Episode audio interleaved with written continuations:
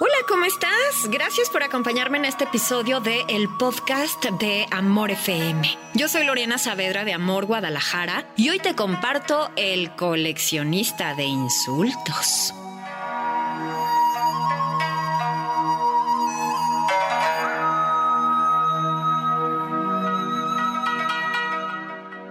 Cerca de Tokio vivía un gran samurái, ya anciano, que se dedicaba a enseñar el budismo zen a los jóvenes.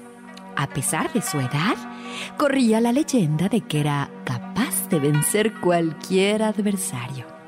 Cierto día, un guerrero conocido por su total falta de escrúpulos pasó por la casa del viejo. Era famoso por utilizar la técnica de la provocación.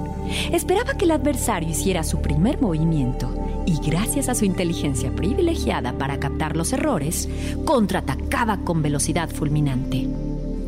El joven e impaciente guerrero jamás había perdido una batalla.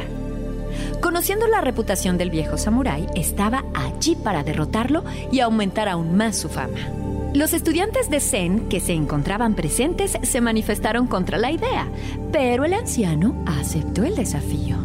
Entonces fueron todos a la plaza de la ciudad donde el joven empezó a provocar al viejo.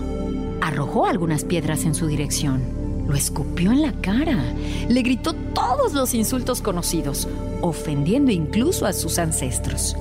Durante varias horas hizo todo lo posible para sacarlo de sus casillas, pero el viejo permaneció tranquilo.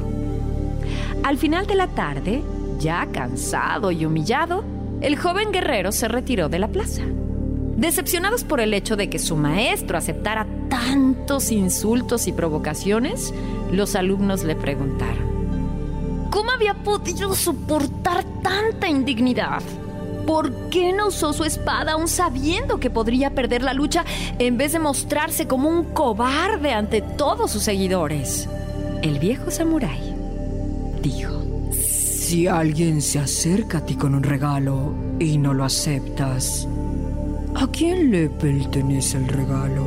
¡Ay, por supuesto! A quien intento entregarlo, respondió uno de sus discípulos. Pues lo mismo vale para la envidia, la rabia y los insultos. Cuando no son aceptados, continúan perteneciendo a quien los cargaba consigo. ¿Qué pasaría si no cedemos a provocaciones, insultos e intentos de humillación? No podemos cambiar la actitud de los demás, pero podemos elegir no entrar en el juego y no caer en la provocación. ¿Se te ocurre un ejemplo en este día donde puedes aplicar las enseñanzas del maestro Samurai? Gracias por acompañarme. Te invito para que estemos en contacto a través de redes sociales, Twitter, Facebook, arroba Lorena en Amor, en Instagram, lorena.saf. Me escuchas también a, través de la aplicación iHeartRadio en Amor Guadalajara, Morning Show. Soy Lorena Saavedra. Hasta el próximo episodio.